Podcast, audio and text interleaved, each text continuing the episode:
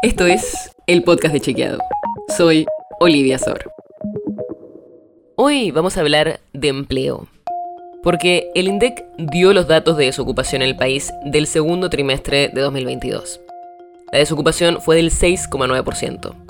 Y ese porcentaje es el más bajo desde 2016, que es cuando se volvieron a publicar los datos después de la intervención durante el gobierno de Cristina Fernández de Kirchner. Y lo que es interesante con los datos de empleo es no solo ver la desocupación, que por supuesto es un dato que se sigue, sino ver un panorama más general de la situación del empleo. Y para eso sirve saber cómo se miden el empleo y el desempleo. Arranquemos por el principio. ¿De dónde vienen estos datos? Vienen de una encuesta, la encuesta permanente de hogares, en la que el INDEC le pregunta alrededor de 50.000 personas, que son una muestra representativa, un montón de cosas, y entre esas su situación laboral. Esta encuesta se hace en los aglomerados urbanos de más de 500.000 habitantes, así que siempre que escuches estos datos, sabe que son de las áreas urbanas. Y lo primero que se hace con los datos laborales es dividirlo en dos grandes grupos, activos e inactivos.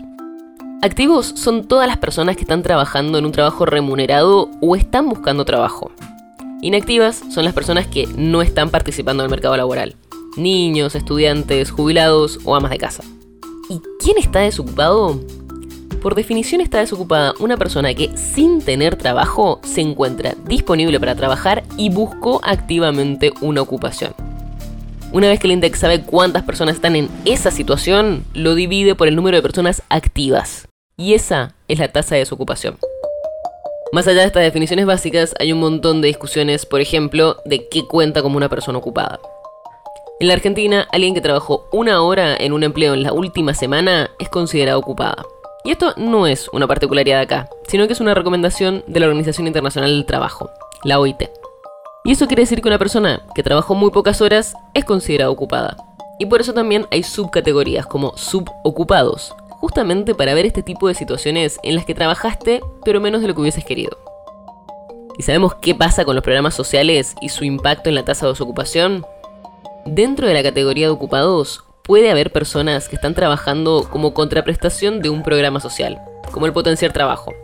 O sea, hay programas sociales que no tienen contraprestación laboral, como la asignación universal por hijo o el progresar, pero cuando le preguntan en la encuesta a la persona si trabajó en la última semana, si ese trabajo fue parte de un programa, cuenta.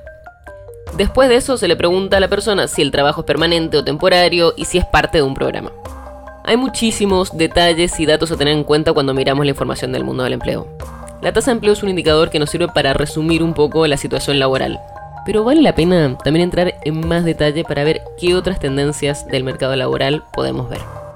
La nota sobre la que se basa este episodio fue escrita por José Jiménez. Si quieres saber más sobre esto y otros temas, entra a chequeado.com o seguinos en las redes. El podcast de Chequeado es un espacio en el que de lunes a viernes te contamos qué de lo que escuchaste o circuló es verdadero o falso te traemos datos para que puedas entender mejor las noticias. Si tienes una idea, algún tema del que te gustaría que hablemos en un próximo episodio, escribinos a podcast.chequeado.com. Y si te gustó este episodio, seguinos en Spotify o en tu app de podcast favorita y recomendanos a tus amigos. Es una producción de Chequeado, producción colaboración con Posta.